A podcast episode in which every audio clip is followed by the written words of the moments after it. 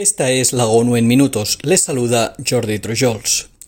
El índice de precios de los alimentos de la Organización de las Naciones Unidas para la Alimentación y la Agricultura bajó en enero un 0,8% respecto a diciembre y casi un 18% en relación con el máximo alcanzado en marzo de 2022.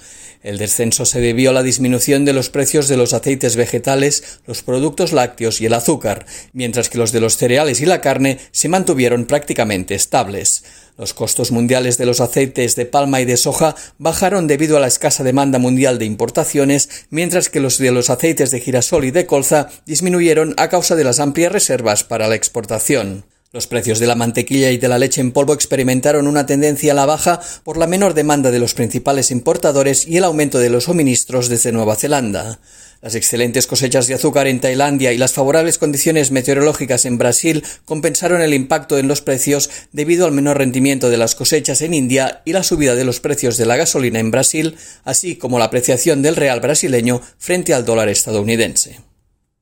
El alto comisionado de la ONU para los Derechos Humanos instó este viernes a Israel y Palestina a no retomar los enfoques fallidos de violencia que fracasaron en el pasado y a abandonar la ilógica de escalada que solo ha generado cadáveres, vidas destrozadas y desesperación absoluta. Volker Turk destacó que durante 2022 se registró una cifra récord de palestinos muertos en los territorios ocupados de Cisjordania y el mayor número de víctimas mortales israelíes visto en muchos años, tanto dentro de Israel como en los territorios ocupados de Cisjordania. Turk recordó que las medidas de castigo colectivo como los desalojos forzosos y las demoliciones de viviendas están expresamente prohibidas por el derecho internacional humanitario y que los planes del gobierno israelí de agilizar y ampliar la concesión de las licencias de armas de fuego solo pueden conducir a más violencia y derramamiento de sangre.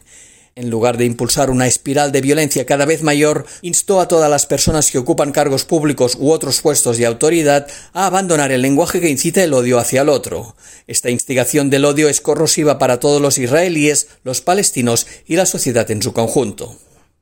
La Organización Mundial de la Salud lanzó este viernes una nueva hoja de ruta sobre el cáncer de mama. La iniciativa de ámbito global busca alcanzar el objetivo de salvar dos millones y medio de vidas afectadas por esa enfermedad para el año 2040. Cada año se producen más de 2,3 millones de casos de cáncer de mama, lo que lo convierte en el tipo de cáncer más frecuente entre adultos.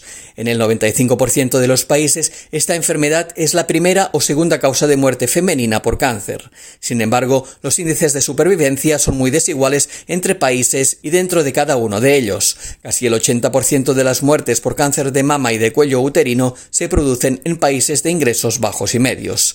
La guía se presentó en vísperas de la campaña del Día Mundial contra el Cáncer que se celebra cada 4 de febrero y recomienda aplicar tres pilares, la detección precoz, el diagnóstico temprano y el tratamiento integral.